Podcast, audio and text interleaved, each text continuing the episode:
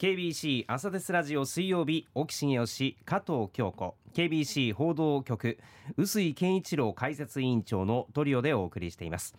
この時間はコメンテーターのニュース深掘りのコーナーです。臼井さん今日はどんな話題でしょうか？はい、えー、今月9日に発表されました人口戦略会議による提言、えー先週に続きか企画目の2回目なんですけれども、はい。これあの人口減少を食い止めるための提言人口ビジョン2100というのを発表しまして2100年の日本の目指すべき姿として安定的で成長力のある8000万人国家というのを掲げております。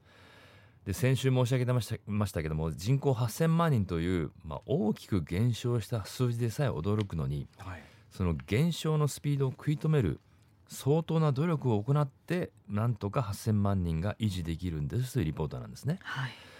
で人口ですけども今のペースで日本の人口減っていくと、はい。2100年に6300万人になるというシミュレーションがあります。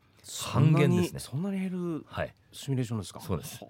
で65歳以上の高齢化率が40%と、まあ、年老いた国になるということでありましてこれあはうん人々が生きる上で自由な選択というのができにくい社会となるというふうになっております。で人口戦略会議としては現状の状況としては遅れはあるがまだ挽回可能である。決して諦めずに世代を超えて取り組まなければならないと提言した上でこれまでの対応に欠けていたこととしてこの人口減少がもたらす深刻な影響とその予防の重要性について国民へ十分な情報共有を図ってこなかったこととあとは女性の意識や実態を重視して政策に反映させるという姿勢が十分ではなかったということを挙げています。ででは何に取り組むべきかということなんですけども、はいまあ、この人口戦略会議では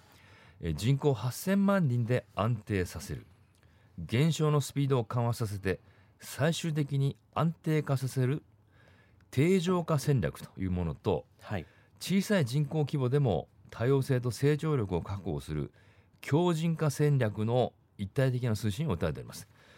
で、まあ、そのための目標としてですね、まあ、子ども女性が子どもを産む指標である合計特殊出生率。うん。これ現在1.26人なんですけども、はい。うんこれを2040年頃までに1.62050年頃までに1.8に到達させる。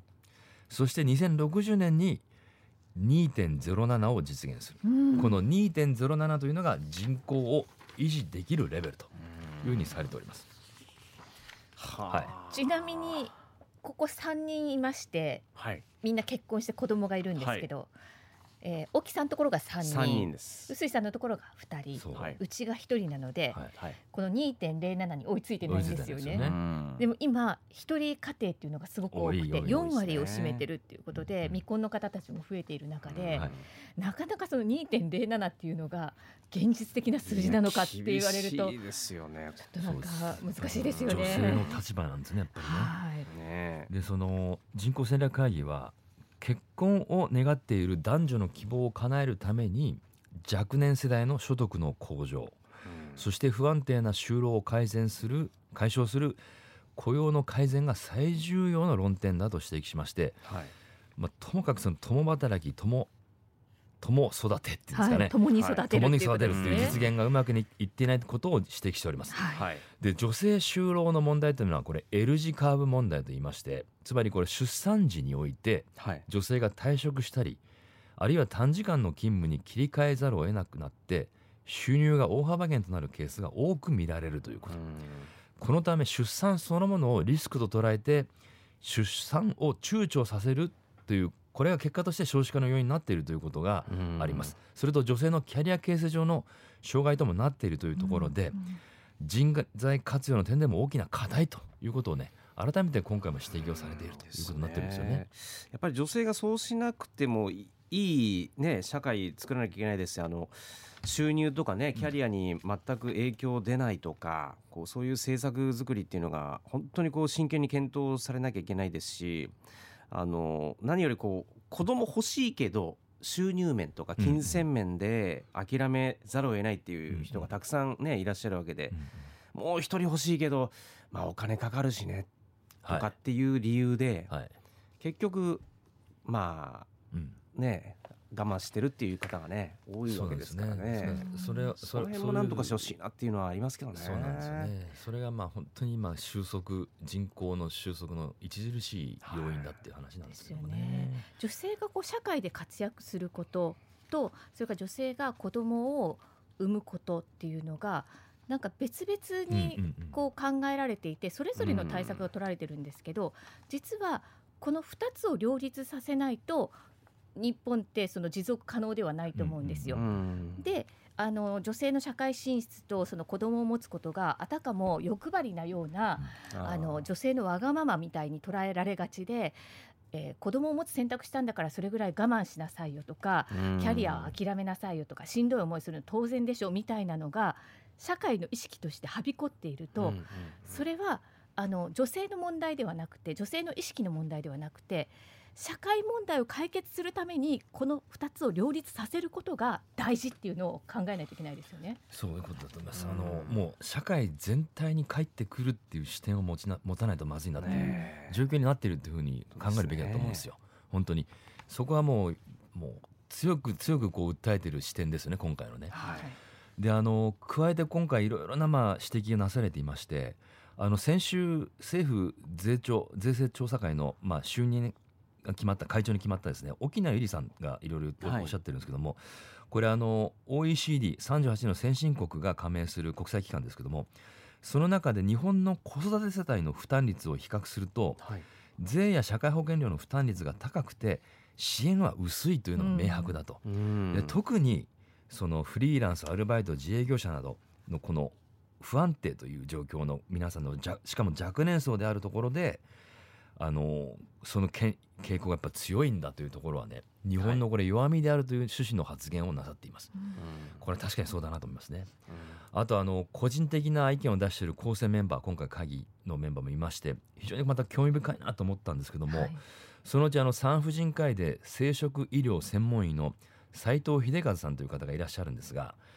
あの妊娠出産育児っていうのが安心安全で快適に行えるっていうこの医学的な妊娠適齢期というのは、まあ、大体30代前半までだとはい。いうことなんですけども、日本社会の現状の第一子の出産返金年齢は30.7歳であると。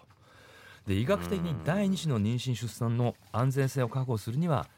先行する分娩から1年半以上空けて妊娠することが大切であってはい。複数のお子さんを望む場合は35歳前ぐらいで最後の妊娠を終えることが医学的には望ましいんだということなんですけども